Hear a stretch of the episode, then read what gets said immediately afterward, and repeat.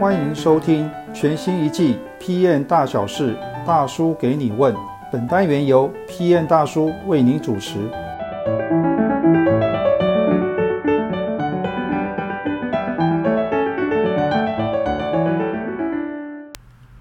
Hello，各位朋友们，大家好，我是 PM 大叔。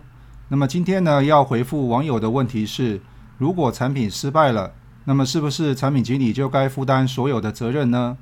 那么大叔会猜想呢，提出这个问题的网友大概是刚刚接手第一个产品的新手 PM，那么心情呢是既惊又喜，又有点错综复杂，不知道会不会到时搞砸了产品，还得卷铺盖走路。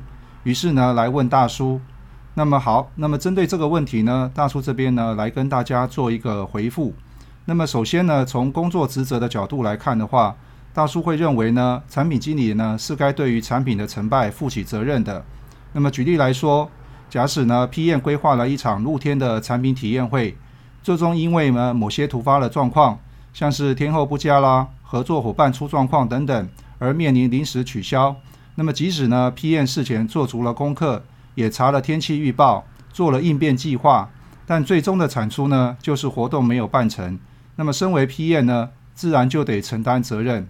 那么其次呢，如果从公司的角度来看，因为这场产品的体验会没有办法如期的举行，那么直接的影响呢是财务面上所看到的损失。那么看不到的损失呢，可能还包含该产品之后的销售。那么这笔账呢，是不是也要算在 PM 的身上呢？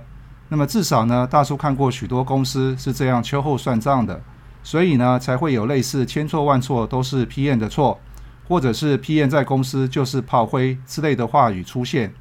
那么总结来说的话，大叔会认为呢，产品经理即使要对自己负责的产品肩负起责任，但也是有限责任，而非无限责任。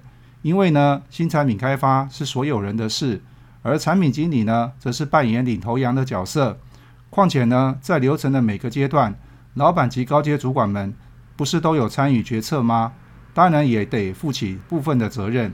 那么以上呢，是针对这位网友所提出来的问题。大叔所做的回复。那么，如果你有其他的想法的话，欢迎留言来跟大叔讨论一下。最后呢，不要忘记订阅我们的频道，按一下小铃铛，你就可以随时收到新的音讯了。好，那么今天的回复呢，就到这个地方喽，谢谢大家。